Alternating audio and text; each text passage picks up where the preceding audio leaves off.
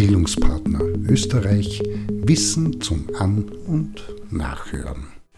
Ein Beitrag zum Thema Erlö-Repa Reflexionsmodell. Die Themen Reflexion und Evaluation in und von Aus-, Fort- und Weiterbildungsmaßnahmen gehören zu den wohl wichtigsten und gleichsam teilnehmendenseitig häufig unbeliebtesten und damit von Seiten der Lehrenden vernachlässigten Aufgaben.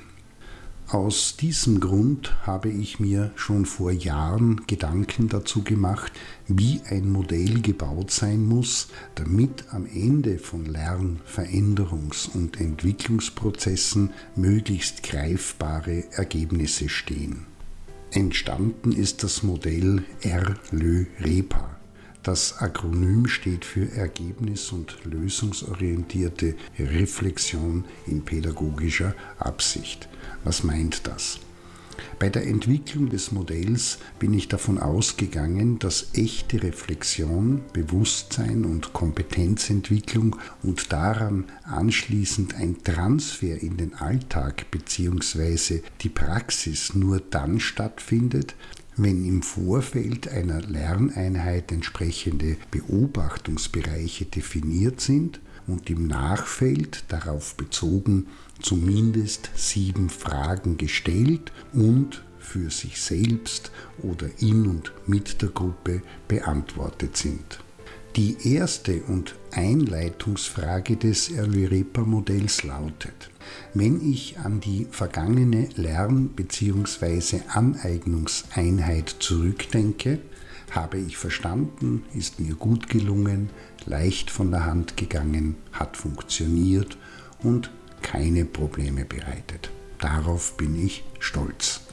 Darauf folgt die Frage, wenn ich kritisch auf mich und auf die vergangene Lerneinheit zurückschaue, was habe ich nicht verstanden?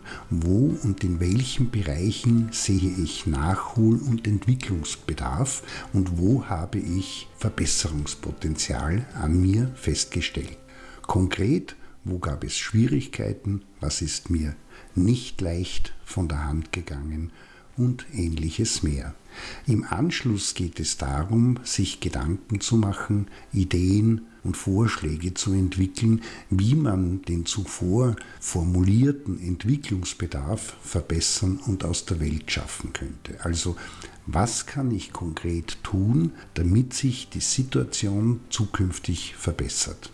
Jetzt wird die Frage wichtig, was steht der Umsetzung der Vorschläge im Alltag, in der Ausbildung bzw.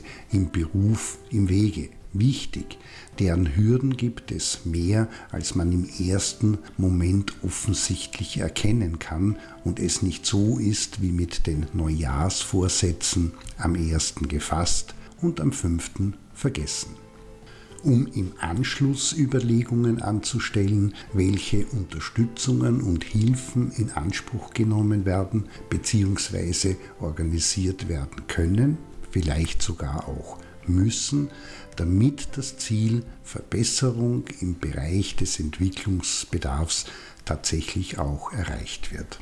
Hat man diese Informationen, kann dazu übergegangen werden, konkrete Mach- und messbare Maßnahmen zu entwickeln und diese zu terminisieren und mit einer Deadline zu versehen. Heißt, bis wann ist die Sache abgearbeitet und erledigt.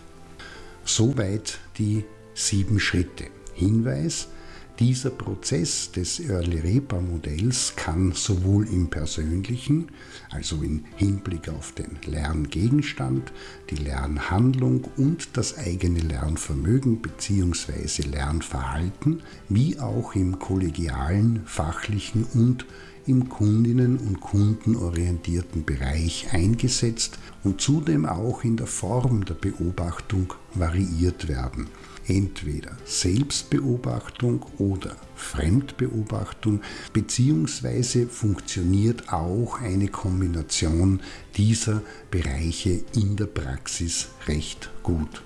In diesem Sinne, wer sich für den Prozess der Reflexion Zeit nimmt und sich bei der Konstruktion und den inhaltlichen Überlegungen Mühe gibt, unterstützt und erleichtert den Bewusstseins- und Kompetenzzugewinn der Lernenden enorm.